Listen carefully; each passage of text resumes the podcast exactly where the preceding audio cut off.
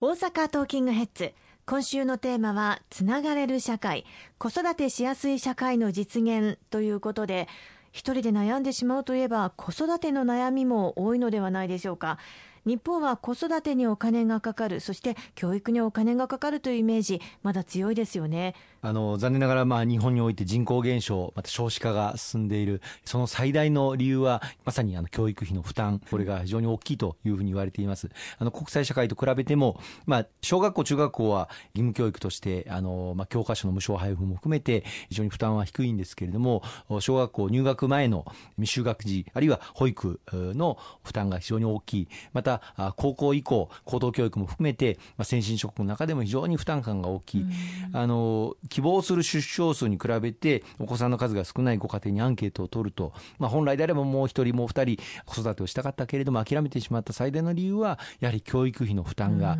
重いというふうにお答えられる方が最もあの多いことを考えてもこの教育費の負担の軽減というのは待ったなしの課題だというふうに思っています。まあ、そのこともありまして、はい、公明党としてはこれまで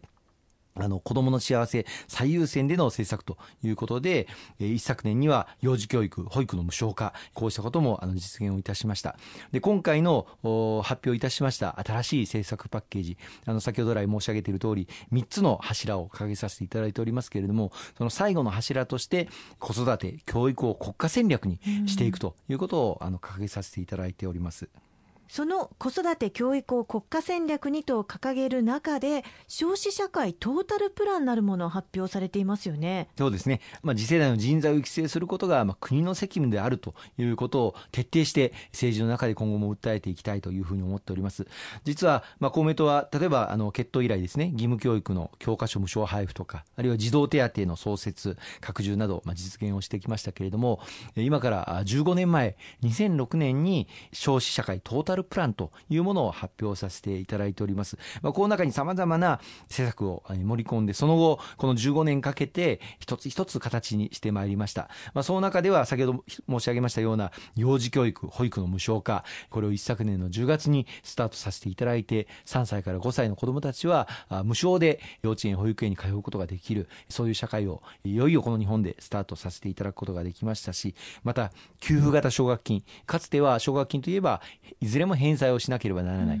対応型のものしかなかったんですけれども2017年の4月から公明党の強い主張を受けまして給付型返還しなくてもよい奨学金を創設をすることができこの拡充も年々あの行っているところでございます、まあ、それ以外にも今年からは例えば不妊治療の支援の拡充。来年からはこの不妊治療を保険適用していこうという流れもあの作ってくることができましたし妊娠されて出産するときに出産育児一時金これが2009年から42万円に拡充されておりますけれども、はい、こうしたこともその2006年15年前の消費社会トータルプランで盛り込まれたものなんです。本当に子育てに関することをトータルで支援をしてくれるっていうプランなんですね。え一つ一つこの2006年の消費社会トータルプランに基づいて施策をま具体化してきましたけれども今回の政策パッケージの中で新たに公明党として打ち出させていただいているのが、まあ、この2006年のトータルプランについてはおよそですね実現を図ることができましたのでこの度新たに子育て応援トータルプランを策定しようということを今回の政策パッケージの中で表明をさせていただいております。まあ、一気に少子化が解消しなくても日本は子育てしやすい国だというイメージが根付いていくことが重要ではないでしょうか。そうですね。あの少子化は今後もあの残念ながらさらに進むというふうに推定されております、まあ、そうした中で児童虐待いじめ、不登校、貧困、自殺など、あの子どもや家庭をめぐる課題というのは、あの様々深刻化している状況にもあります。そこで、誰でも安心して子どもを産み育てられる、まあ、社会の構築というのが、国の国家の戦略として位置づけられることが、今の日本には極めて重要だというふうに考えておりまして、その基本的な考えに立った子育て応援トータルプランにしていきたいと思いますね。つまり、結婚、妊娠、出産から幼児教育、また高等教育まで切れ目なく支援をしていく。今の日本の政府あるいは各自治体の支援策というのは例えばこの分野は文部科学省この分野は厚生労働省、あるいはこの分野は内閣府と、えー、それぞれの省庁が、まあ、それぞれの業務を所管をしている、まあ、ある意味で行政の縦割りもあるのも事実です。そうではなくてやはり子どもの視点からあるいは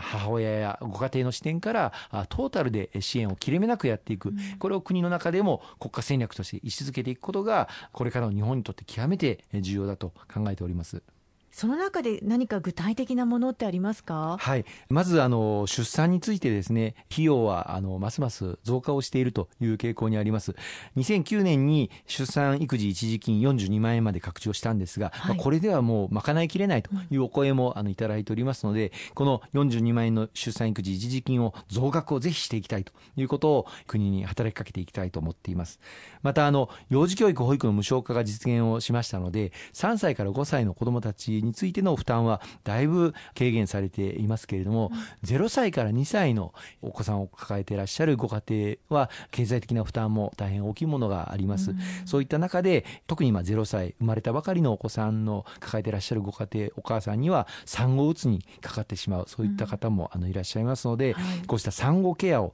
しっかりと全国各地で展開をしていくということが大事だというふうに思っています。また家事や育児を支援するサービスも拡充をしていきたいと思っています。さらに先ほど申し上げました通り省庁縦割りで行っている子どもに関するさまざまな施策を横串を入れて国の総理が司令塔となって直轄機関を新たに創設をしていくということを今回掲げさせていただいておりまして、まあ、今仮称ですけれども子ども家庭庁という新たな省庁をま創設をして、まあ、これまで省庁それぞれがバラバラにやってきた子ども政策というのを一元化して進めていける体制を構築したいと思っています。本当にさまざまな角度からしっかりとこう支援していくというプランなんですね。そして重要なポイントとして例えば10年に一度の災害が毎年のようにやってきますけれども世界一災害に強い国を築いていく。そういったことも大切ですよね、はい。まあ、残念ながら日本は、災害大国日本というような言い方がされています。今あの気候変動が大きく地球の各地で、雨の降らせ方などを変えてしまっている、その、まあ、大規模な被害を我が国は毎年のようにあの受けております。そんな中で災害大国から防災大国に、うん、えー、日本は変わっていかなければいけないというふうに思っております、まあ、世界一災害に強いと誇れるそういう防災大国にしていきたいと思いますしまた防災減災を、えー、日本の政治の中心軸に掲げていきたいというふうに取り組んでいるのが公明党でございます、まあ、今回の政策パッケージでもこうした世界一災害に強い防災大国へとあの歌わせていただいておりまして激甚化頻発化する風水害また巨大地震こうしたものに対応できるハードソフト両面から渡る防災減災対策を一層進めていきたいと思っております。幸いあの公明党の強い主張を受けまして今年度から5か年かけて総事業費15兆円の防災減災国土強靭化の5か年加速化対策というものがあの進められておりますのでこの5か年計画が始まった今年は最初の年になります、はい、今後地方自治体と連携をしながら老朽化しているさまざまなインフラ施設の対策を進めていく必要がありますしまたあの河川の流域全体で治水を考えていく流域治水という概念を今年国会で法改正もして取り入れましたけれどもこの具体化もこれから、うん、あ一つ一つ現場で展開をしていくということがあの必要になってまいります。また首都直下型地震ということも、まあ、想定されるわけですので、はい、東京一極集中ありとあらゆる権限あるいは機能が、まあ、東京首都圏に、えー、集中しているこの日本において災害に強い国づくりをしていくためには、うん、その首都機能のバックアップ機能というのをきちっと確立していくことが大事になってまいります。それを確立できる場所はやはり西日本そしてこの大阪が中心的な拠点になっていかなければいけないというふうに思いますのでぜひ地方自治体とも連携をしながら、この首都機能のバックアップ機能というのもこの大阪中心にですね構築していけるように頑張っていきたいと思います。